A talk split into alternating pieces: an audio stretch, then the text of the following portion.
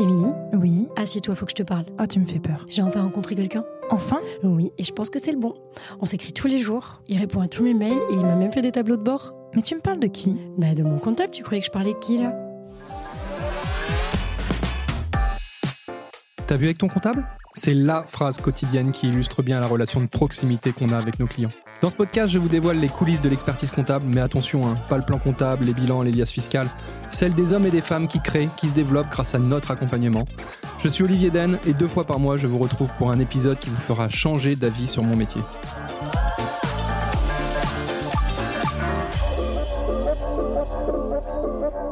on n'a pas deux fois l'occasion de faire une bonne première impression. Je suis sûr que vous avez déjà entendu cette citation au moins 100 fois et les cabinets d'expertise comptable n'échappent pas à cette règle. Alors qu'il s'agisse d'acquisition ou de fidélisation de nouveaux clients ou encore du recrutement de nouveaux collabs, les experts comptables doivent soigner leur image comme n'importe quelle entreprise. Pourtant, c'est quelque chose qui ne s'improvise pas et on n'a pas forcément appris ça dans notre cursus. Alors que vous ayez simplement besoin d'un site internet, de carte de visite ou tout simplement de conseils, je ne peux que vous inciter à aller rencontrer Classe 7, à aller voir Sten et toute son équipe. Ils pourront vous proposer des solutions innovantes et pertinentes. Le gros plus, c'est qu'ils ont une vraie connaissance métier et une vraie maîtrise de notre secteur d'activité. Enfin, si vous savez pourquoi Classe 7 s'appelle Classe 7, peut-être aurez-vous le droit à un petit cadeau de bienvenue. Allez les voir de notre part et vous pourrez bénéficier d'un audit de communication gratuit. Profitez-en et je laisse place à l'épisode. Bonjour et bienvenue dans le nouvel épisode de Ta vue avec ton comptable. Aujourd'hui, nous avons la chance de recevoir Sarah, tout droit de la Corse. Salut Sarah. Salut. J'espère que tu vas bien. Euh, bah, ça va super et toi? Ouais. Je te propose de commencer par euh, te présenter brièvement avant qu'on enchaîne qu'on enchaîne sur les petites questions du podcast. Donc vas-y, je te laisse la parole. Donc, comme tu l'as dit, je m'appelle Sarah, j'habite en Corse, plus exactement en Haute-Corse, près de Bastia. Euh, j'ai 34 ans et je suis expert comptable. Chouette métier, hein c'est en lien, il me semble, avec ce podcast et c'est bien aussi pour ça qu'on a choisi d'échanger ensemble aujourd'hui. Alors justement, donc tu es expert comptable. Donc si tu pouvais revenir sur ton parcours professionnel, donc tu as toujours voulu faire ce métier, ça s'est passé comment? Alors mon parcours professionnel est assez atypique parce que depuis que je suis petite, je rêve d'être soit avocate, soit médecin. Donc euh, euh, expert comptable, je ne savais même pas que ça existait. J'ai découvert l'existence de ce métier, je pense euh, autour de la vingtaine. Donc c'est pas du tout quelque chose dont j'ai rêvé toute ma vie.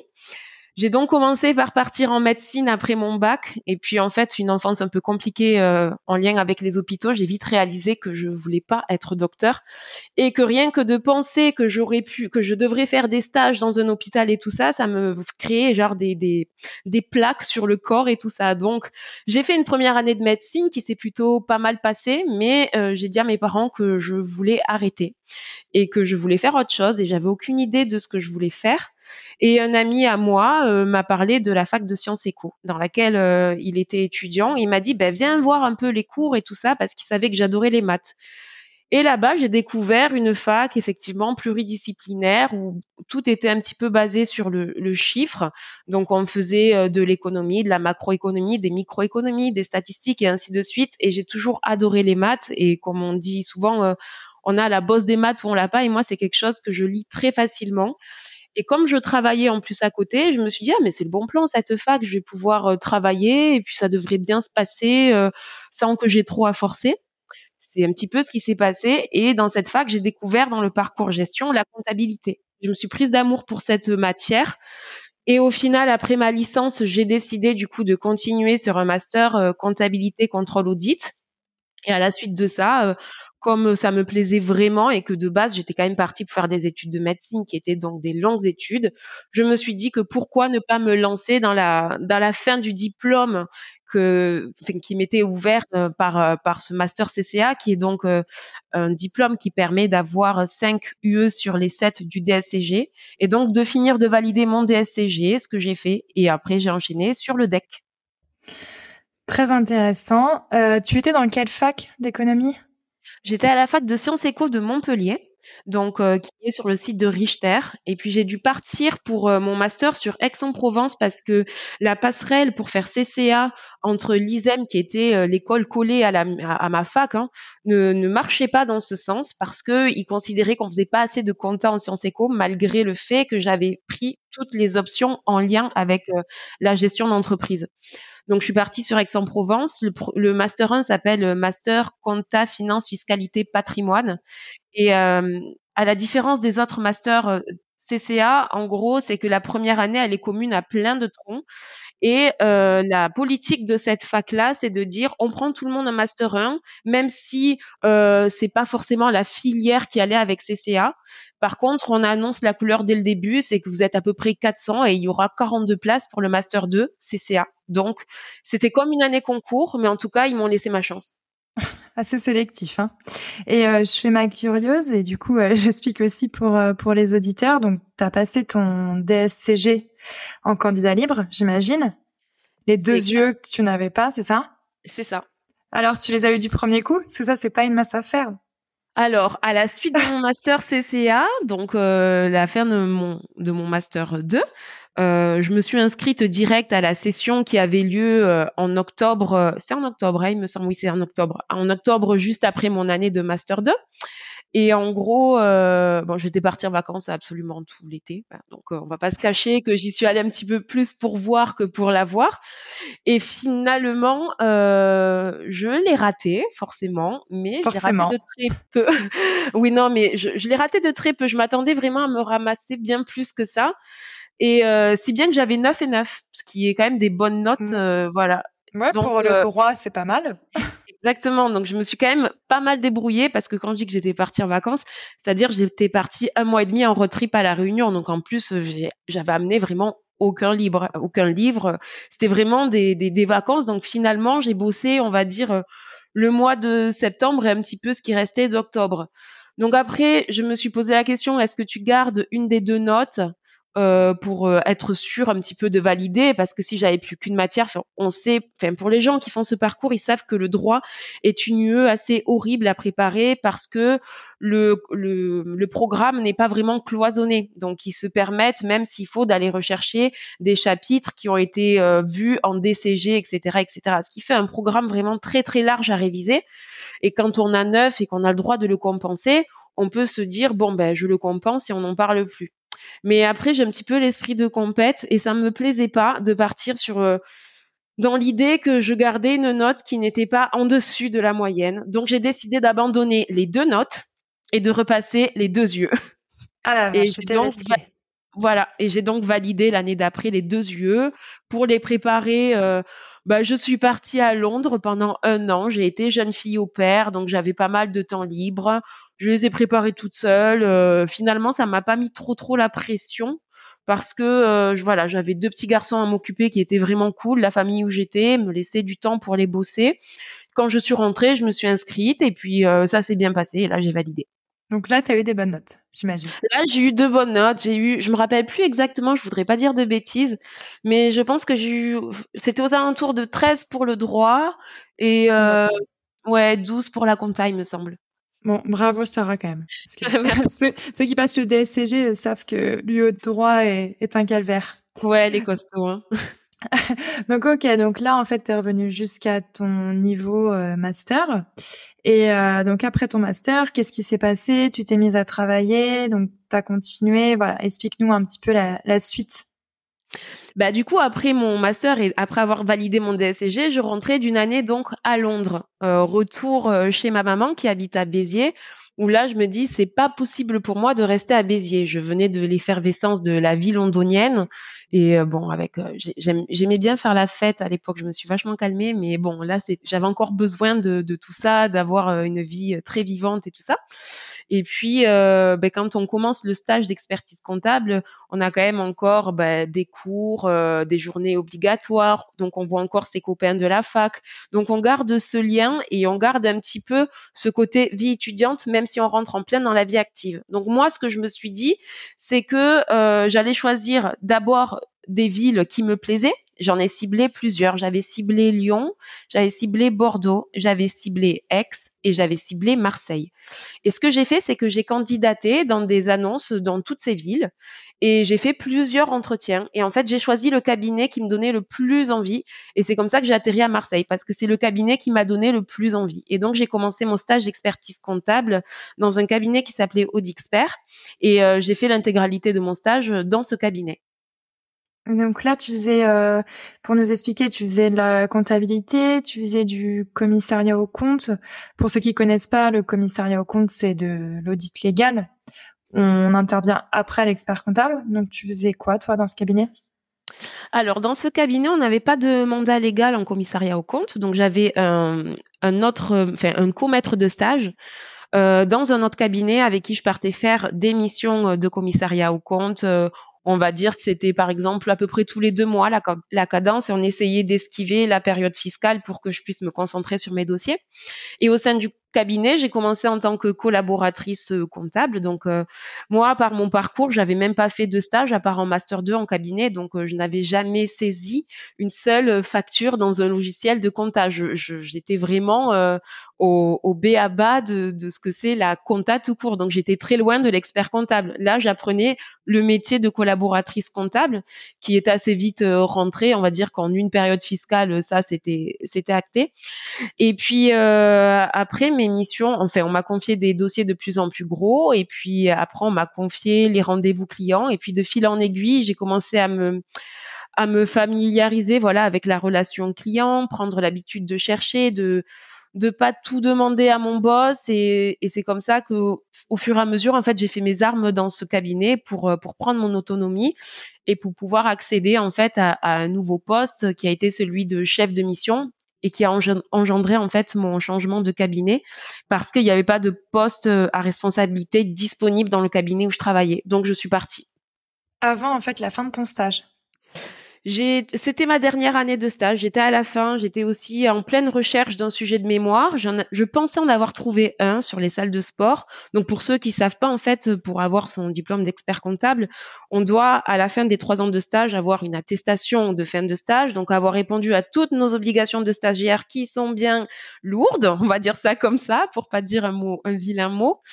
Et, euh, ensuite, on doit passer un diplôme. Alors, moi, j'ai tendance à dire que le stage d'expertise comptable, pour imager pour les gens quand ils savent pas trop ce que c'est euh, l'expert comptable et tout ça, je le compare pas mal à l'internat pour les médecins parce que finalement on travaille, on a vraiment nos responsabilités et tout ça, mais à côté de ça, on doit continuer à se former et on a des obligations envers euh, l'ordre qui s'occupe des stagiaires, qui forment un petit peu leur euh, ben, la, génération future.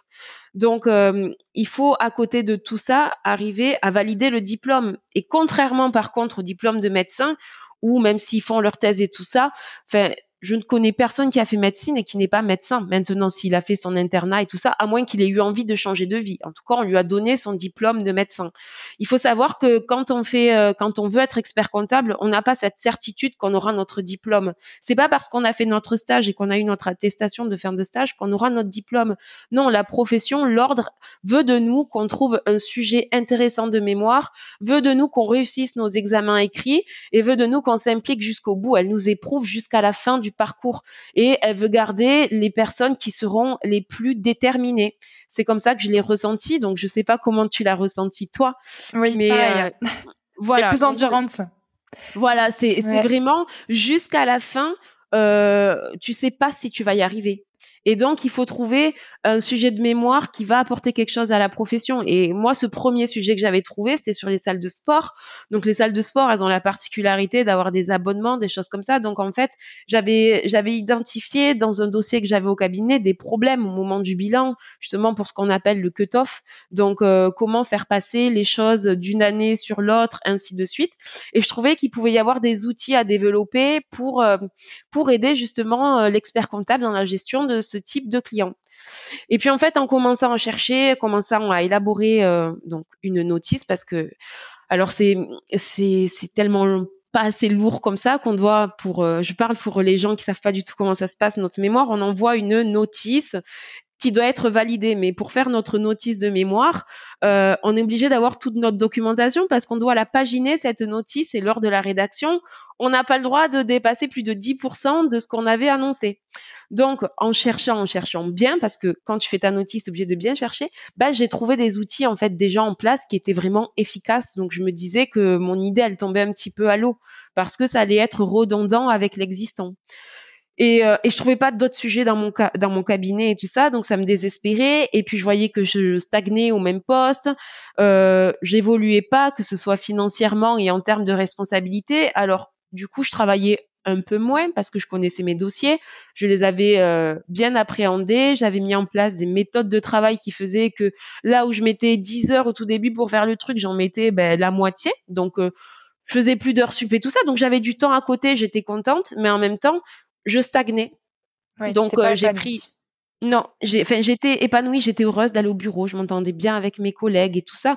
Mais au final, je restais au même stade que mes copines qui étaient euh, mes copines collègues qui étaient des bonnes copines du coup. J'étais collaboratrice comptable. Donc j'étais plus dans mon rôle de d'expert comptable en devenir. Et donc je me suis mis un coup de pied aux fesses et j'ai dit que je partais. Et j'ai démissionné. Donc ils ont essayé de me retenir en me disant qu'on a essayé de créer de me faire évoluer et tout ça. Mais je connaissais les, les, dossiers du bureau. Je savais que j'allais pas évoluer comme moi je le voulais et que j'allais pas trouver de, de sujet de mémoire. Donc, euh, ça a été une des, des, des, décisions les plus dures euh, de ma vie à prendre. Ça a été de quitter ce cabinet dans lequel j'étais extrêmement bien. Et donc, je suis partie dans un autre cabinet à Marseille. Et, euh, et là, on m'a confié donc un, un portefeuille qui était vraiment axé BNC, donc les bénéfices non commerciaux, donc plutôt profession libérale. J'avais encore des sociétés, on va dire que j'étais sur du 70 70-30 à peu près en proportion. Donc j'avais quelques jolies sociétés et puis à côté que des petits dossiers parce que finalement les sociétés dont je m'occupais elles étaient grandes donc pour pouvoir bien m'en occuper après j'avais que des petits dossiers qui sont pas forcément chronophages. Et c'est là où en fait je me suis aperçue qu'il y avait euh, vraiment des, des un fort potentiel de missions accessoires avec les professionnels libéraux. Et euh, quand tu dis professionnels libéraux, pour ceux qui qui s'y connaissent moins que que nous dans la compta, c'est médecins, kinés, infirmiers. Euh. Exactement. En fait, c'est les professions dont, auxquelles on a tous affaire finalement, parce que médecin, on en a tous un. Donc, il va y avoir aussi, on va dire, les avocats qui vont rentrer dans ce cadre. Il peut y avoir, euh, voilà tout tout ouais, dentiste, le, voilà médical paramédical en règle générale quand même. Et, euh, et en fait c'est des personnes qui gagnent extrêmement bien leur vie donc qui ont besoin euh, d'être accompagnées pour lesquelles on peut déceler des, euh, des missions ben, de gestion de patrimoine, d'optimisation fiscale, euh, de, en fait, voilà, des, des missions euh, annexes qui sont pas forcément juste de la production comptable, parce que c'est des gens qu'on voit très peu, étant donné qu'on n'a pas les soucis euh, qu'on va avoir avec une société, euh, des soucis forcément de bulletin de salaire, donc on va voir le client tous les mois, des soucis de TVA, des soucis d'impôt sur les sociétés, donc c'est des gens qu'on voit très peu et finalement qui vont nous appeler que lorsqu'ils veulent acheter une maison, parce qu'ils ont besoin d'un prévisionnel ou qu'ils veulent changer de voiture parce qu'ils savent pas qu'est-ce qui est le plus intéressant. Et, sinon, ils nous sollicitent pas. Mais quand on parle avec eux, on s'aperçoit qu'il y a un gros besoin. Et donc, euh, a commencé à, mûrir une petite idée sur le fait que ça serait peut-être bien de, ben, de leur proposer des missions de conseil et pour pouvoir leur proposer des missions de, conseil, il fallait pouvoir bah déjà nous les identifier et les valoriser pour qu'ils sachent que ça existe et pour qu'ils sachent que ce conseil-là, en fait, c'est du vrai travail et que c'est parce qu'on a fait des études et que c'est parce qu'on a travaillé dans ce domaine et qu'on a des compétences qu'on peut apporter parfois des conseils qui peuvent paraître rapides, mais qui ont une vraie valeur ajoutée. Et donc, euh, j'ai eu mon idée de mémoire grâce à mon changement de cabinet. Et j'ai fait mon mémoire sur euh, euh, comment passer un petit peu de l'expert comptable à l'expert conseil et comment valoriser et arriver à vendre des missions de conseil.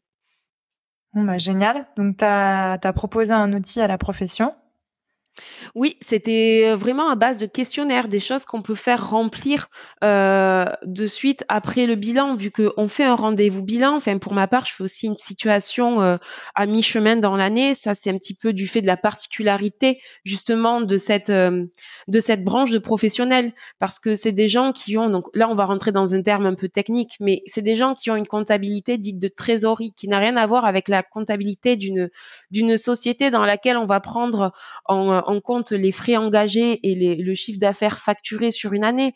Eux, non, c'est vraiment ce qu'ils auront réellement payé dans une année, ce qu'ils auront réellement encaissé. Et ça, ça peut en fait engendrer des, grosses conséquences sur euh, sur leur trésorerie si on fait pas de situation et qu'on n'adapte pas en temps réel, ne serait-ce que leur euh, que leur décaissement lié à l'impôt sur le revenu et surtout les charges sociales. Donc moi, je mets un point d'honneur à ce que la situation soit faite euh, tous les ans aux alentours du mois de septembre au plus tard pour qu'on ait fait une projection sur leur année et en fait qu'on puisse euh, ajuster les choses en temps, et en heure. Et en fait, c'est à ce moment-là aussi où on peut dégainer le petit, euh, le petit formulaire parce qu'on échange avec eux.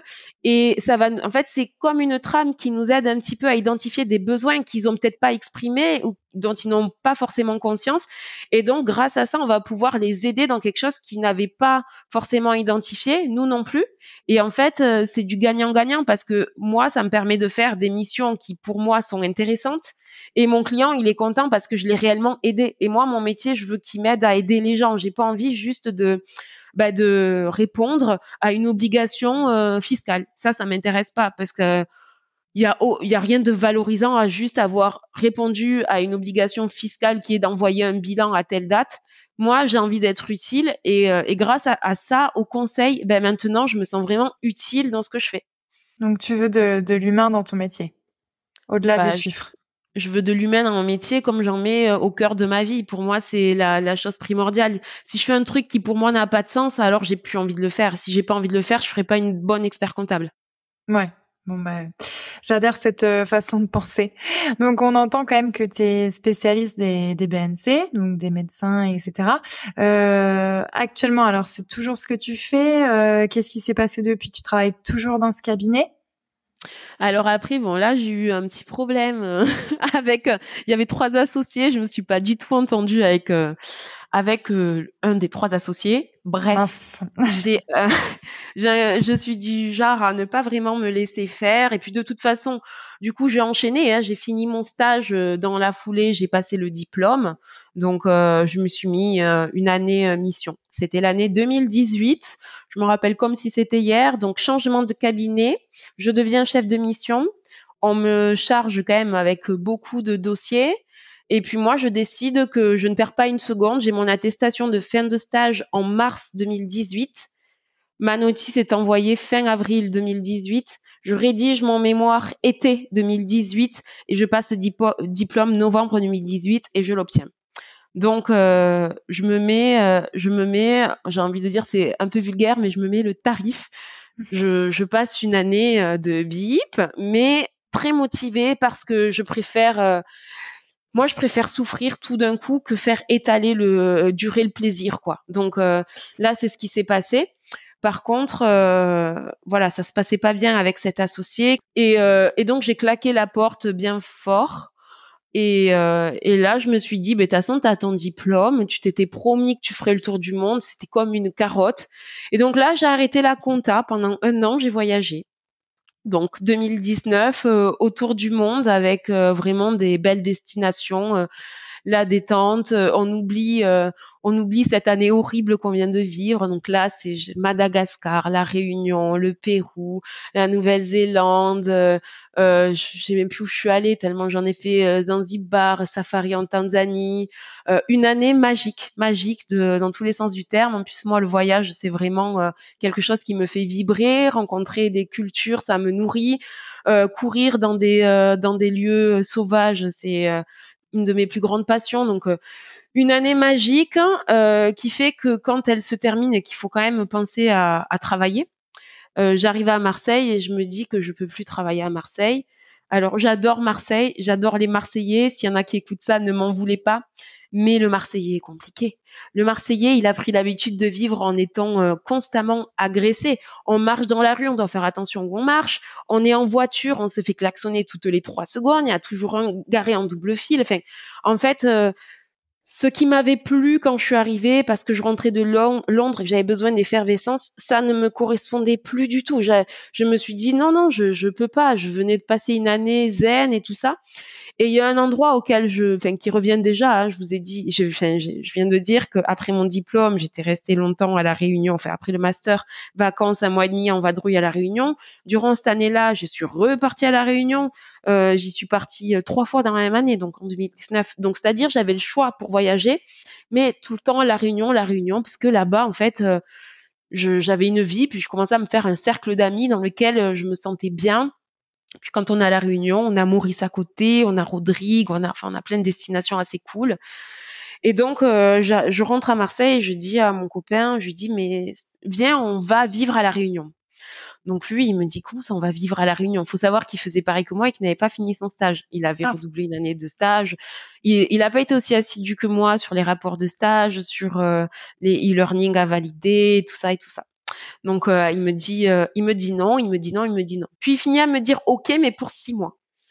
Et puis il se ravise. Et moi je lui dis ben moi je je veux pas travailler à Marseille, donc euh, donc j'y vais quand même. Et donc on se dit que que nous ce que ce qui compte le plus pour nous c'est de nous laisser vivre nos rêves. Donc il me dit ben il me dit ok pars et et je lui dis, OK, reste, parce que lui, ce qu'il voulait, c'était rester, essayer de mettre en ordre les choses pour pouvoir passer son diplôme. Et moi, j'avais vraiment besoin euh, d'espace vert, de pouvoir pratiquer ma passion euh, qui est le trail euh, au max. Et, et j'avais enfin, je sentais que j'avais besoin d'être dans un élément beaucoup plus proche de la nature.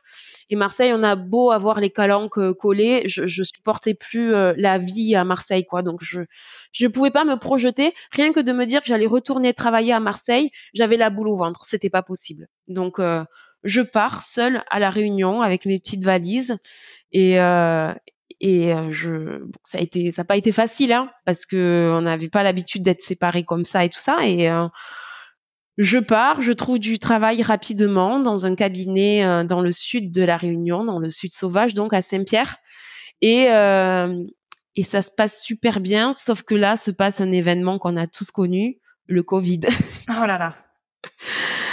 Je me retrouve donc euh, un petit peu bloquée sur mon île. Il n'y a plus d'avion, on n'a plus le droit de partir, les gens n'ont plus le droit de venir. C'est-à-dire que les, euh, motifs impérieux pour pouvoir partir de la Réunion, euh, même un décès dans ma famille n'était pas un motif impérieux. C'était vraiment ce confinement là où on a tous eu très peur, où c'était du jamais vu moi j'ai eu l'impression d'être dans mes cours d'histoire où les je voyais dans ma tête les médecins avec euh, le masque avec le bec là parce qu'il y avait des épidémies de peste ou de choléra ou je ne sais quoi dans Paris. Et euh, j'avais l'impression que c'était ça et du coup j'étais loin de tout. Donc j'étais loin de mon copain loin de ma famille. Dieu merci je vivais en coloc et ça se passait bien à ma coloc pour pas être non plus être seule.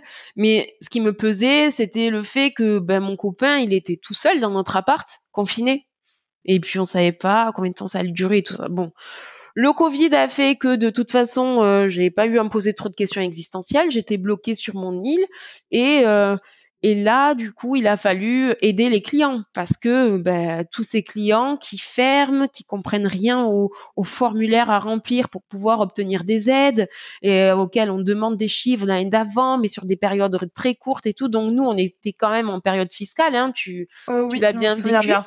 Donc voilà, on se retrouve, on s'est retrouvé en période fiscale. Donc moi, encore une fois, ben, je commençais un nouveau travail. Donc découverte de mes dossiers. Je suis chef de mission, euh, responsable du pôle BNC dans ce cabinet qui avait vraiment beaucoup de dossiers en BNC. Et euh, j'ai une équipe euh, à, à, manager que je ne connais pas vraiment, avec qui j'ai travaillé en physique. Euh, j'avais travaillé avec eux ben, deux mois avant qu'on se retrouve confinés, donc on était encore sur les prémices.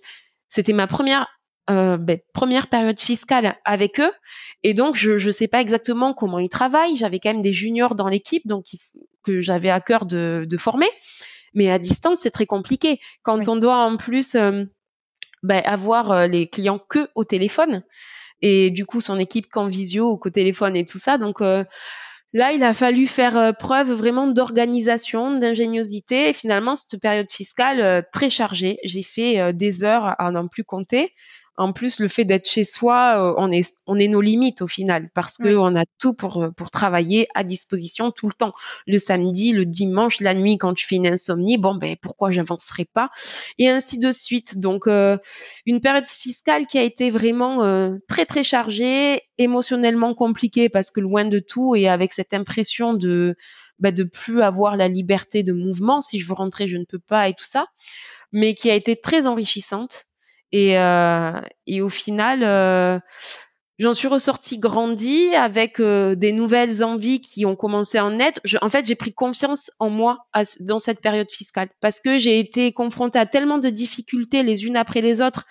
Et euh, j'ai vu cette capacité que j'avais en fait de, bah, de les surmonter les unes après les autres et pas à m'écrouler. J'aurais pu clairement m'écrouler parce que je croulais sous le travail et euh, et solliciter toutes les trois secondes et tout ça. Et là, je, je me savais organiser, mais là, je me suis, euh, ben, je me suis un petit peu révélée à moi-même.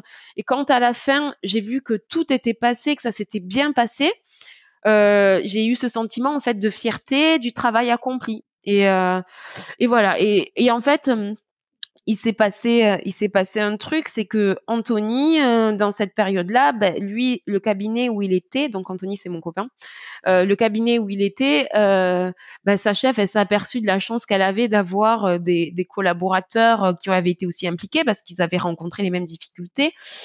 Elle n'aurait, elle n'aurait pas réussi et bon, pour se rassurer, elle leur a proposé en fait de s'associer. Et donc, et donc euh, voilà, Anthony qui s'associe de son côté dans son cabinet marseillais et moi qui, suis trop bien finalement euh, à la Réunion dans le cabinet où je suis et là euh, il me dit ben non il va falloir que ce soit toi qui rentres parce que moi je pourrais pas venir. Donc bon l'été passe, on peut toujours pas voyager et le mois de septembre arrive et je peux rentrer, je peux rentrer en métropole. Sauf qu'avant de rentrer en métropole, je fais un road trip en van à la Réunion. Et là arrive la passion des animaux, qui est assez importante. Je fais une nuit au volcan avec des amis dans, en van et on se lève le matin et je vois donc nous congelés hein, au volcan c'est en altitude et euh, on s'imagine les îles on s'imagine la chaleur mais non il y a des endroits où il fait très froid on a, on a un intérêt d'avoir ses habits de ski et euh, on se lève le matin, donc on était dans le van, on avait nos bouillottes, nos super euh, duvet confort zéro jusqu'à moins 5, ainsi de suite, et on s'était gelé toute la nuit. Et là, qui sortent de nulle part, deux petits chiens trop mignons, un un peu boiteux, mais très craintif. et là, je me dis, mon Dieu, mais ils sont acquis et tout, euh, au volcan, là, dans ces... Ouais, et puis il y a rien, c'est désert au volcan, il y a rien du tout. Je me dis, mais c'est pas possible. Enfin, il y a, très peu d'eau, il y a pas à manger. Et je cherche partout, je vois un autre van, je vais les voir, je leur demande si c'est leur chien, pas du tout. Je dis c'est pas possible et tout. Je commence à m'inquiéter pour ces deux petits chiens, donc je leur donne à manger, ils sont affamés. Mais même en donnant à manger, je peux pas les approcher et tout ça. Et puis bon, on part faire notre rando au volcan, on revient, ils sont encore vers le parking.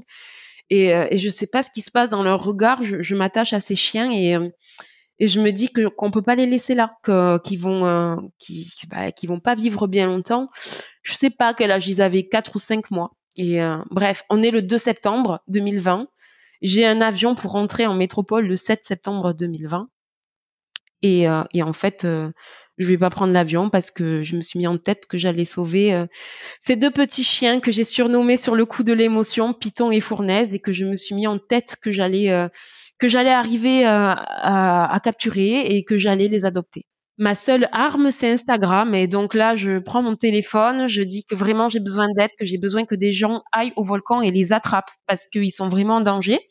Et autant au tout début, quand je demandais de l'aide, euh, il y avait personne qui répondait le fait en fait que les gens aient vu à quel point ça comptait pour moi, le, à quel point je m'investissais dans euh, dans enfin, dans ce projet un peu fou de, de, capturer ces deux chiens sauvages qui étaient franchement assimilables à des loups ouais, dans le comportement. Euh, ils avaient envie en fait d'une d'une happy ending, happy ending pardon c'est euh, les gens se sont un peu passionnés comme pour un feuilleton des euh, des, des différentes étapes de leur sauvetage. À chaque fois que j'y allais, je reçois alors alors comment ils allaient? Quand je dis je recevais des messages, c'est pas deux trois messages, si je recevais des fois 40 messages sur euh, sur Python et Fournaise par jour. Vraiment, c'était comme une série.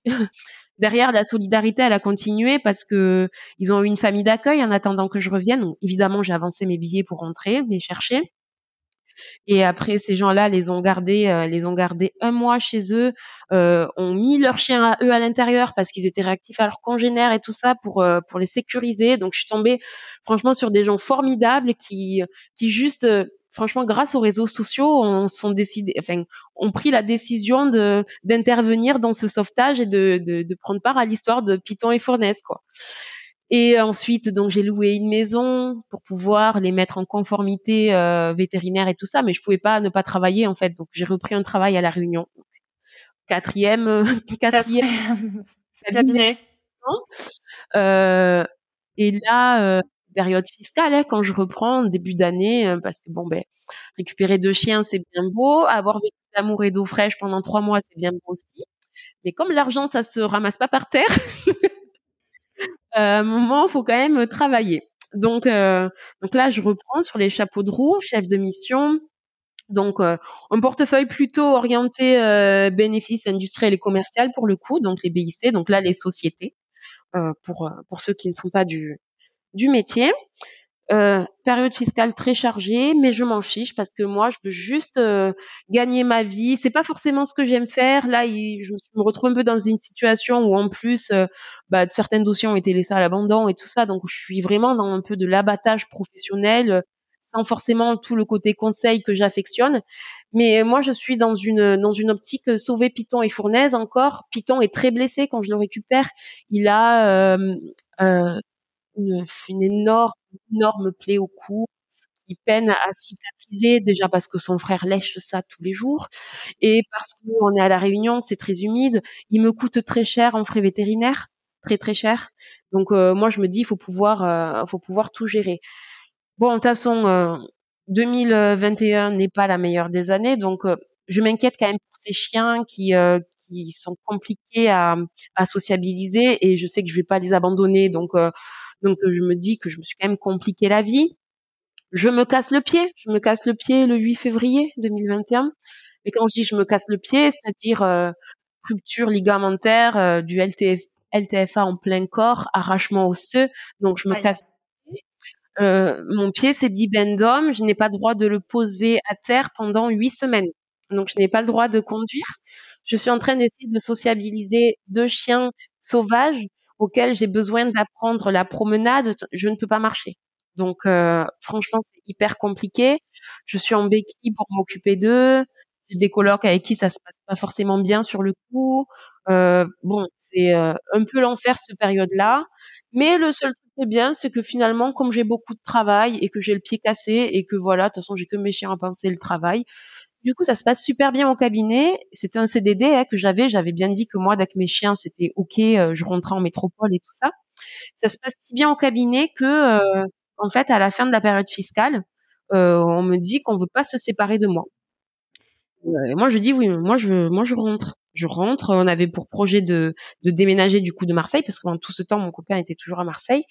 Et nous, on voulait vendre notre appart et lui est corse. Et on s'est dit que euh, de toute façon, vu que moi je voulais plus habiter à Marseille, quand Tony commence à en avoir marre de Marseille, qui s'était associé et que le but était d'ouvrir une antenne en Corse, euh, c'était le moment pour nous d'habiter en Corse. Donc je dis, bah oui, moi je continuerai bien, mais euh, mais je rentre chez moi. Et en fait, euh, là, on propose un CDI en tant que responsable du pôle BNC et euh, donc plus du tout sur les dossiers sur lesquels je suis intervenue pendant cette période fiscale. Et on me propose de me garder et euh, il y a même un projet d'association qui se, qui se peaufine et du coup, je continue à travailler, mais de chez moi en Corse, avec des, euh, des déplacements professionnels sur la Réunion euh, assez réguliers et des, des périodes plus longues pour la période fiscale où, euh, où j'ai besoin d'être là pour manager les équipes en direct parce que c'est quand même plus facile quand on est dans la même pièce, vu que j'ai l'habitude de bosser en open space. Et donc, c'est comme ça que je me retrouve à rentrer en Corse en étant salarié d'un cabinet réunionnais. Ah oui, toi à qui ça arrive, je pense. ouais, et en même temps, euh, je pense que ça m'est arrivé parce que finalement je l'ai provoqué et que le la façon, enfin le dynamisme et tout ça de ma façon de travailler a montré finalement que euh, la distance la distance n'était clairement pas un problème parce que on fait on a la chance de faire un travail où euh, où on n'a pas besoin forcément de voir les clients. Alors les voir c'est important parce que il faut quand même garder ce contact humain à mon sens Mais en revanche, les voir à quelle cadence? Est-ce qu'on a besoin de voir nos clients tous les mois, tous les deux mois? J'ai pas l'impression. Enfin, en tout cas, je ne les vois pas à cette cadence-là et ça ne pose aucun problème. Et puis, dans chaque chose euh, mauvaise qui se passe, il faut en retirer le, le, positif. Et au final, on a tous vécu quelque chose horrible avec le Covid, mais le Covid n'a pas eu que du négatif. Parce que le Covid, il a, en fait, il a discipliné les, les clients pour nous, pour notre profession. C'est-à-dire que pendant cette période-là, il fallait quand même qu'on réponde à l'obligation euh, fiscale de faire le bilan. Et on, ils avaient plus la possibilité, les clients, de venir nous amener les documents et tout ça. On était tous chez nous. Donc au final, tous les, euh, tous les clients qui étaient plus anciens, qui, anciens, qui étaient pas à l'aise avec euh, les outils euh, informatiques actuels de dématérialisation, ils ont dû s'y mettre, forcés par le Covid, mais ici, ils, enfin, ils s'y sont mis. Et certains qui étaient complètement récalcitrants, maintenant, vont voir les bons côtés aussi. C'est-à-dire, il n'y a plus à se prendre les bouchons pour aller déposer les documents, à bloquer tout un créneau dans ta journée du moment où les gens se sont disciplinés, ont pris l'habitude de scanner régulièrement, ils n'ont plus aucun souci à poser leurs euh, leur euh, documents sur une Dropbox ou peu importe l'outil qu'on utilise. Ils prennent l'habitude de le faire. Donc ça, ça a rendu complètement possible l'exercice à distance sans, sans qu'il y ait de difficultés euh, à surmonter qui n'étaient pas surmontables. Donc tu continues encore à faire tes allers-retours Corse-Réunion pour bosser? Alors ça, du coup, j'ai travaillé jusqu'à l'année dernière avec euh, ce cabinet. Des événements, euh, des événements ont fait que j'ai préféré partir que m'associer. Et je voulais plus être salariée de toute façon. En fait, on passe nos journées à conseiller les gens, à les aider à oser en fait. Et, euh, et moi, j'étais dans peut-être dans un schéma qui me correspondait à moitié. Donc, ce qui me correspondait, c'est de pouvoir travailler d'où j'ai envie parce que pour moi, euh, mon bureau, ça peut être n'importe où dans ce monde, c'est pas gênant. Et euh, ça, c'est vraiment euh, quelque chose qui est nouveau à cette profession que les que les anciens ne comprennent pas forcément. Les anciens experts comptables comprennent pas qu'on puisse être électron libre et expert comptable. Mais moi, c'est ma vision de la profession. Je leur demande pas d'y adhérer.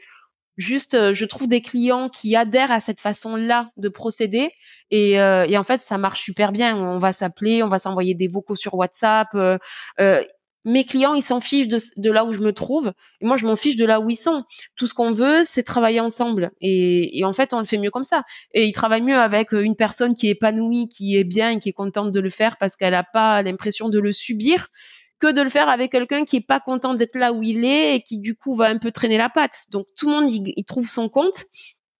Et puis euh, moi en fait il y avait certaines choses dans le fonctionnement de mon cabinet, enfin du cabinet où j'étais qui qui m'allait pas sur le management et tout ça. Et puis euh, il y a eu une goutte d'eau qui euh, qui m'a aidé à oser, à me dire que je pouvais me lancer toute seule et que oui, j'allais peut-être pas gagner pareil au début, mais que ça c'était pas un vrai problème. C'est c'est c'est ça n'a jamais été l'argent qui guidait mes choix de vie.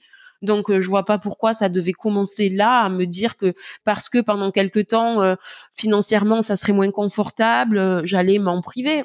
Non, donc du coup je sais pas, j'ai pris mon courage à deux mains et j'ai dit que je voulais cesser, que je voulais plus m'associer et que euh, et que voilà, je voulais partir et que je voulais euh, créer mon cabinet. Et c'est donc ce que j'ai fait et, euh, et au final voilà, création de mon cabinet début 2023 et là c'est le début de la de l'aventure conte de fées. Donc tu es reparti de zéro, tu as racheté une clientèle, ça s'est passé comment ta création? Alors, euh, j'ai des clients qui m'ont suivi. Il faut savoir que j'étais pas expert comptable salarié, j'étais juste chef de mission, donc j'avais pas forcément de devoir euh, en termes de, de confraternité, parce qu'il faut savoir que les experts comptables n'ont pas le droit de, de, de partir avec leurs clients euh, si si euh, s'ils étaient engagés par un autre expert comptable. Voilà, ça fait partie de notre compte de, compte de déontologie, mais moi j'étais pas inscrite à l'ordre, donc j'étais pas en fait euh, liée parce que voilà. En revanche, j'ai quand même euh, une morale, donc ce qui a fait que je suis pas allée chercher mes clients, leur dire venez, je pars, suivez-moi. Donc j'ai gardé les clients qui euh, qui m'ont retrouvé. En fait, euh, quand je suis partie, on m'a coupé l'accès à mes mails. J'ai pas pu dire au, revoir à mes clients. J'ai pas pu dire pas pu leur expliquer que je partais. Donc ça, c'est quelque chose qui m'a peiné parce que je me suis beaucoup investie dans la gestion de leurs dossiers et tout ça et qui me dire que certains pensent que je que c'était pas important pour moi, ça me peine encore aujourd'hui quand euh, quand j'y repense. Mais bon, on m'a coupé l'accès à mes mails, j'ai pas pu le faire et voilà. Donc je pense que c'est parce que bah, le cabinet où j'étais a eu peur justement que j'en profite pour glisser mes coordonnées personnelles ou des choses comme ça. Je l'aurais clairement pas fait. Par contre, il y a des clients qui euh, me, me, connaissaient un petit peu et qui ont trouvé bizarre qu'on leur dise que je suis partie et que j'ai pas dit au revoir et tout. Et ils ont utilisé LinkedIn parce que c'est le seul endroit où ils m'ont trouvé avec mon nom et euh, partout sur les réseaux et tout ça, mon nom n'apparaît pas. Donc euh, donc ils m'ont retrouvé comme ça et j'ai récupéré certains clients et la réunion étant petit, euh, j'avais du coup le portefeuille BNC, professionnels libéraux, la, la, la réunion c'est petit. Il y en a beaucoup qui se connaissent entre eux, donc et qui le, le, bouche à oreille fonctionne plutôt pas mal. Et donc ce sont surtout mes clients maintenant qui sont prescripteurs et euh, j'ai pas vraiment démarché et donc ma clientèle reste euh, à 80% réunionnaise même si je suis en Corse que je viens de commencer et que du coup euh, mon développement il se fait euh, il se fait à la Réunion alors que j'y suis pas physiquement. Ça peut paraître étrange mais ça montre encore une fois que les nouvelles technologies peuvent enlever les barrières géographiques complètement ça c'est génial. Donc euh, tu traites là que en fait des professions libérales en étant à ton compte depuis janvier, depuis que tu t'es installé Alors j'ai quand même quelques sociétés euh, j'ai quand même quelques sociétés parce que je veux pas perdre la main sur les sociétés et aussi parce que les professionnels libéraux peuvent exercer en société parfois. Donc, euh, je trouve ça bien de garder la main sur le fonctionnement des sociétés, sur la, sur les mises à jour. Je prendrai jamais une grosse société parce que euh, parce que je me suis spécialisée et que pour moi, pour être bonne dans ce que je fais, je peux pas être au four et au moulin. Donc, euh, je vais prendre, euh, par exemple, un électricien, des choses comme ça. Je peux les gérer. Il n'y a pas de, il a pas de particularité sur ce type de dossier. Je vais les prendre. Mais sinon, je vais, voilà, euh, effectivement, essayer quand même de, de focus beaucoup plus sur les BNC. Enfin, c'est ce que j'ai fait. Là, je suis à 90% BNC sur mon portefeuille. Ok, donc c'est ta politique et t'essayes de, de développer ça. Même sur Instagram, en fait, j'ai cru voir. Alors, ça, c'est le projet pour, euh, pour le, la fin d'année 2023. J'ai commencé en fait euh, à, à, créer des petites vidéos de compta, mais là pour le moment je suis pas sur le format que je veux réellement faire parce que euh, il y a eu j'avais cette période où je parlais très facilement en fait à mon téléphone et où je montrais mon visage et je sais pas pourquoi, il y a eu un petit moment, je me suis remis en question avec les réseaux sociaux, où je trouvais que je devenais euh, égocentrique, euh, centrée sur moi-même et tout, ça m'a gonflé. Et euh, j'ai un peu coupé d'ailleurs cette année, même sur mon compte Clochette, euh, je publie beaucoup moins que ce que je publiais avant et tout ça. Euh, il y a aussi eu le fait de créer le cabinet qui a fait que j'ai eu un peu moins de temps et tout ça. Mais en fait, j'ai du mal avec euh, ce monde où on est comme ça avec son téléphone, où on, regarde que soi. Donc ça, c'est c'est mes pensées psychologiques. Hein. mais du coup, là, sur les premières vidéos, je les ai faites en me filmant et en fait, et en fait, ça me gênait de me voir.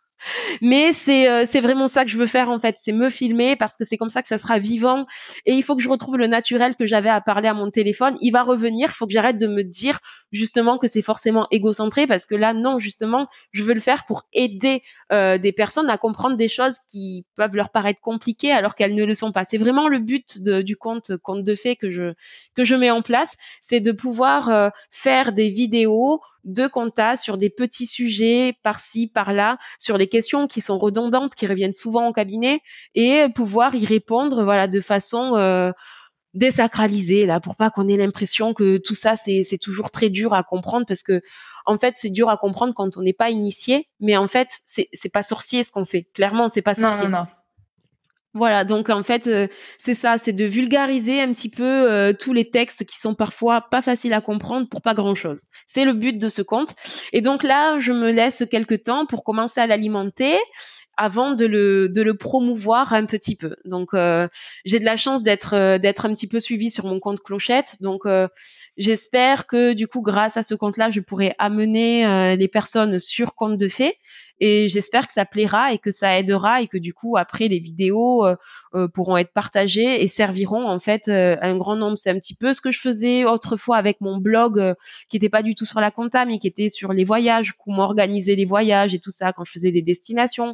Je prenais le temps d'écrire, euh, d'expliquer comment j'avais procédé parce que j'ai jamais utilisé d'agence de voyage et tout ça. Donc euh, sur des destinations qui paraissaient plus compliquées, j'essayais de donner des tips pour pouvoir prévoir tout seul son voyage, les, des bons tuyaux et tout ça. donc j'ai envie de faire la même chose avec la compta. Ça, c'est génial. Donc, du coup, tu attaches quand même beaucoup d'importance à, à l'image, en fait, qu'on a de l'expert comptable. Nous, c'est un point hyper important, en fait, dans ce, ce podcast, qui a pour objectif de démystifier un petit peu euh, ben, le rôle de l'expert comptable, l'image qu'ont les gens de, ce métier. Toi, en fait, euh, quand tu dis que tu es expert comptable, les gens sont surpris. Euh, pour toi, en fait, quelle est l'image d'un expert comptable? C'est une image plutôt positive, plutôt ancienne Quel est ton avis? Ah, mon avis, c'est que l'image, elle est encore très ancienne. Moi, quand on me, quand je, quand on me demande ce que je fais, déjà, je dis devine. Euh, jamais de ma vie on m'a parlé des chiffres. Hein. Et, euh, et, en fait, quand je dis expert comptable, les gens ils ont l'air de tomber euh, de la tour Eiffel. et, euh, et je leur dis mais oui, mais faut vous enlever cette image. Ils me disent non, mais c'est pas, tu n'es pas du tout l'image qu'on se fait d'un expert comptable. Ils me disent tu tiens pas en place, tu voilà. Je fais mais en fait un expert comptable il n'est pas forcément dans son bureau. Déjà, il faut savoir que les gens ils confondent comptable et expert comptable. C'est pour ça que parfois je me dis que l'appellation expert comptable, elle n'est pas bonne. Et c'est peut-être pour ça aussi que mon mémoire, je l'avais appelé de l'expert comptable vers l'expert conseil. Parce qu'en fait, les gens, quand ils vont voir leur expert comptable, ils vont voir leur conseil, ils vont pas voir un comptable. Donc euh, oui, on comprend les chiffres, heureusement, on sait lire un bilan, on sait faire un bilan, euh, c'est la base. Mais au-delà de ça, nous, on est des personnes qui pouvons tirer quelque chose de ces chiffres on peut conseiller en fonction de ces chiffres. C'est pas euh, notre le travail de l'expert comptable, c'est pas de saisir des factures et de dire il faut payer la TVA. Pas du tout ça, c'est le travail du comptable. Et moi, du coup, c'est ce que j'explique aux gens. Alors même si aujourd'hui, je suis au four et au moulin parce que j'ai décidé de travailler seule, parce que les outils de travail pour des pour des professionnels libéraux font que, franchement, en travaillant seul, je m'en sors et donc je suis comptable et expert comptable. Mais je veux dire, quand je leur parle, c'est pas euh, c'est pas de la facture, c'est pas non, je leur parle de, je fais du conseil. Donc je dis euh, à mes clients, je fais regarder quand euh, quand on est là, qu'on va parler qu'on va parler du bilan. En fait, on n'est pas du tout c'est pas quelque chose, comment dire, où on est figé dans un bureau à faire rien. C'est beaucoup d'échanges. Moi, j'adore parler.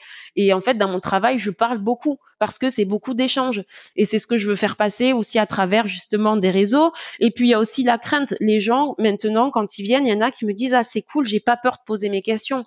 Alors ça veut dire que les gens ont l'impression que quand ils vont voir leur expert comptable, ils vont voir quelque chose j'ai l'impression qu'ils ont une image presque étatique de cette profession, comme s'ils allaient voir un ministre. Non, pas inaccessible oui, on n'est pas du tout des ministres ou je ne sais quoi. Euh, un expert comptable est accessible.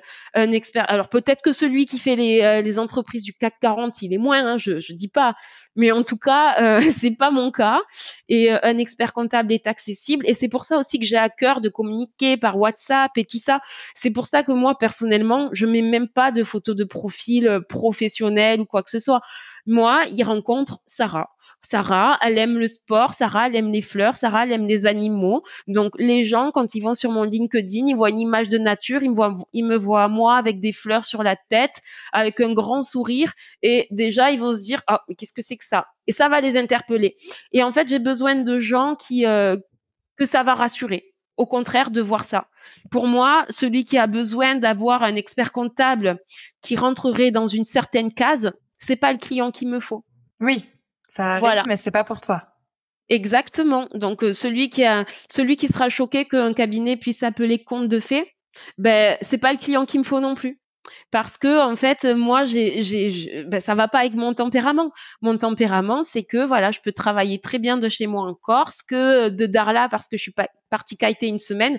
Mon travail il sera fait pareil. Et moi, j'ai la bougeotte, je suis hyper active ma thérapie c'est le sport. Quand je dis hyperactive c'est pas j'aime faire vraiment je c'est pas juste une façon de parler. Je suis diagnostiquée hyperactive depuis mon plus jeune âge et j'ai jamais pris de traitement. Depuis que je suis petite j'ai la bougeotte. Donc c'est un métier qui peut être complètement euh, complètement euh, mince je trouve plus mes mots euh, en accord avec quelqu'un d'hyperactif et parce que parce que c'est pas un métier qui est figé. On n'est pas toujours dans son bureau. Alors oui, le jour où je saisis un dossier, je suis assise à mon bureau, mais je mets pas mille ans à saisir un dossier. Et euh, quand je prépare un entretien client, franchement, je peux le faire de n'importe où. Euh, je peux le faire au restaurant. Je peux le faire, voilà. Les rendez-vous clients, c'est la même chose. J'ai pas besoin d'un contexte bureau pour mener à bien un rendez-vous client. Je suis quelqu'un qui aime beaucoup parler, mais qui sait aussi euh, organiser dans sa tête ses idées, qui garde toujours le cap de ce qu'elle est en train de raconter même si je m'éloigne, je reviens à l'essentiel. Donc, je veux dire, je vais pas être perturbée par l'environnement ou quoi que ce soit. Donc, pour moi, il me faut vraiment des, clients qui arrivent à avoir cette image de la profession et c'est l'image que j'ai envie de donner de la profession. On n'est pas des vieux croutons dans un bureau. en tout cas, à t'écouter, on, on est convaincu. En tout cas, voilà, moi je, moi je le suis. Bah, euh, j'espère, euh, en tout cas, je pense que ça t'a aidé à un moment et, euh, et j'espère que ça en aidera d'autres. Exactement, il faut le dire. En fait, j'avais contacté Sarah sur les réseaux sociaux il y a, il me semble, deux ans, au début, même peut-être trois, au début de mon stage, parce que j'avais vu que Sarah faisait beaucoup de trail, voyager, et je me disais comment c'est compatible avec notre métier. J'en étais pas encore 100% convaincue. Et du coup, voilà, tu m'avais rassurée en me disant, tu verras, tu feras ce que tu veux de ta vie, mais c'est, compatible. Et, euh, et aujourd'hui, voilà, euh, je vais, je vais aussi me, me prouver la même chose. Mais euh, à t'écouter, c'est vrai qu'on en est intimement convaincu. Donc c'est super. Et justement, peut-être transition toute faite avant de te quitter, parce que du coup, on a limite dépassé un petit peu notre temps notre temps. Mais euh, je voulais quand même revenir sur un point euh, forcément moi également qui m'intéresse et sur lequel t'es pas trop revenu. Donc tu es également très sportive. Tu arrives à allier ta vie pro avec ton sport. Euh, tu es une traileuse, voire même une ultra traileuse, hein, on peut le dire. Hein. Donc comment tu fais pour gérer tout ça à bien? Parce que ça prend du temps de s'entraîner. Alors, ça prend beaucoup de temps de s'entraîner quand on est assidu. Donc, moi, vraiment, il faut savoir que cette passion pour l'ultra trail, donc euh, effectivement, on peut le dire, je peux, je peux courir. Euh, enfin, j'ai couru la diagonale des fous. J'ai fait, fait plusieurs trails à plus de 100 km euh, avec les nuits blanches, avec tout ce qui va autour de ce sport un peu, un peu barbare. comment je le prépare?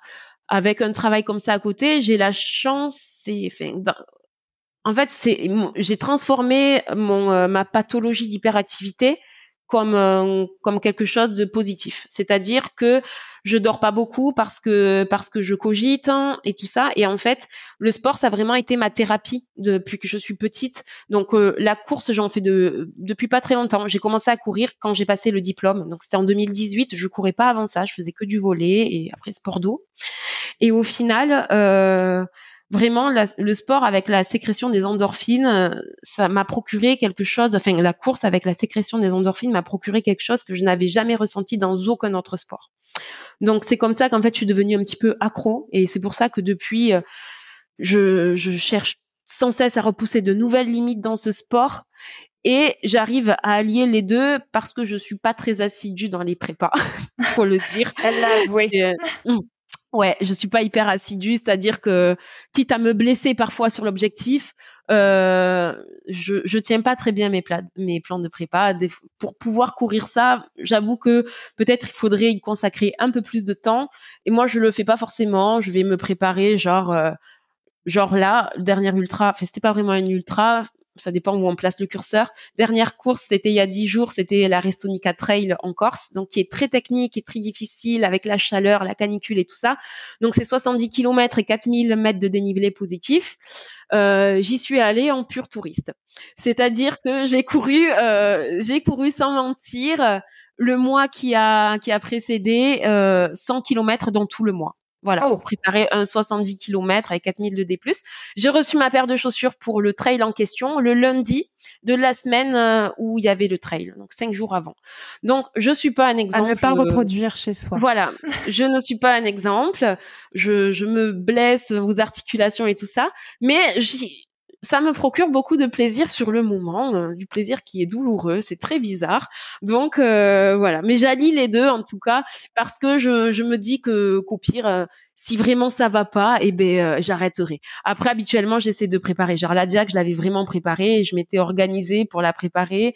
j'avais j'avais pris du temps, je m'étais organisée sur mes dossiers pour partir faire le GR20 et tout ça on peut faire les deux, il faut s'organiser. C'est-à-dire qu'on peut, euh, faut pas se surcharger de travail non plus. Euh, maintenant, euh, j'ai un objectif. Mon, portefeuille, euh, je sais que quand j'arriverai à 50 au maximum 60 clients, je fermerai la boutique. C'est-à-dire que au sein de ces clients, à moi de savoir bien identifier les besoins, pour vendre peut-être des missions complémentaires ou alors pour juste écouter et répondre à un besoin clairement exprimé, avoir le temps de le faire et après euh, avoir ces missions-là. Mon but, comme j'ai dit, c'est pas d'être riche. Mon but, c'est de faire un travail qui a du sens pour moi et pour pouvoir bien le faire, il faut le temps. Donc voilà, moi, je maintenant, je, je m'octroie du temps, quitte à gagner moins et comme ça, j'ai du temps pour toutes mes passions. Et après, c'est chacun qui met son curseur. On peut faire ce métier, gagner beaucoup d'argent, mais il faut savoir que ce sera au détriment de sa vie personnelle. Moi, j'ai fait l'autre choix. C'est bien d'être euh, transparente sur ce sujet parce que justement, on se demande souvent quand on débute dans la profession, euh, voilà comment ça sera plus tard. Donc, euh, comme l'a bien dit Sarah, le curseur se place là où vous le souhaitez en fonction de votre niveau de vie et de vos aspirations. Là-dessus, on est tous différents. Euh, Sarah, avant de te quitter, on a l'habitude en fait de demander euh, un ou deux bons plans dans la vie de notre invité. Donc ça peut être resto, sortie, balade, rando, ce que tu veux. Je pense que tu as, pas mal d'idées qui fusent. Donc voilà, si tu avais un ou deux bons plans à nous donner euh, en Haute-Corse, si j'ai bien noté. Alors en Haute-Corse, vous avez un restaurant restaurant hyper sympa parce que il vous, permet de faire une jolie balade du côté de Saint-Florent. Ça s'appelle la Cabane du Lode. Donc c'est euh, c'est à la plage du du, du Lode. Alors ça s'écrit Lotu. Voilà, mais euh, mais si jamais les Corses passent par là et que je le prononce mal, après je vais me faire lyncher. Donc euh, je vous le dis en Corse. c'est une balade au départ de Saint-Florent qui emprunte le le sentier des douaniers et euh, qui vous fait passer par le désert des Agriates, c'est magnifique. Et après euh, donc une balade de 10-11 kilomètres assez plat, des toutes petites côtes parce que c'est un chemin, c'est le chemin du littoral, hein, donc on longe quand même la mer. On arrive sur une plage paradisiaque et en marchant 200 mètres de plus, on arrive sur ce petit restaurant qui est sans prétention mais où le cadre est juste dingue. Et le retour peut se faire avec la navette qui ramène euh, à Saint-Florent. Et c'est vraiment un moment très sympa. À chaque fois que j'ai des gens qui viennent euh, en vacances, euh, on essaie de faire cette petite balade et euh, c'est à chaque fois merci, c'était trop bien, c'était trop beau, merci, merci. voilà, donc c'est le bon plan que je peux donner. Bon, bah, c'est noté et les auditeurs le noteront s'ils ont l'occasion d'aller en Corse. En tout cas, Sarah, voilà, je voulais te remercier pour cet échange. Euh, tu as donné une image dynamique de la profession. C'est hyper encourageant pour ceux soit qui ne connaissent pas le métier ou qui voudraient se lancer dans ce métier. Donc, merci à toi. Et puis, on va continuer de suivre tes petites aventures euh, pro, euh, sportives et animalières sur ton compte. Je te dis à bientôt. Avec plaisir. À bientôt. Salut. Allez, bye bye. Si vous êtes encore là, c'est que cet épisode vous a plu. Du moins, j'espère qu'il vous aura apporté une vision enthousiasmante du métier et qu'il aura un petit peu balayé les idées reçues. En tout cas, un grand merci pour être resté euh, jusqu'au bout. Vous faites partie de nos auditeurs euh, préférés et assidus. N'hésitez pas, si vous avez quelques minutes à nous accorder, à mettre euh, un commentaire et puis 5 étoiles sur les différentes plateformes de podcast, Spotify, etc. Je vous remercie à nouveau. Je vous dis à très bientôt pour de nouveaux épisodes et de nouvelles aventures comptables. Salut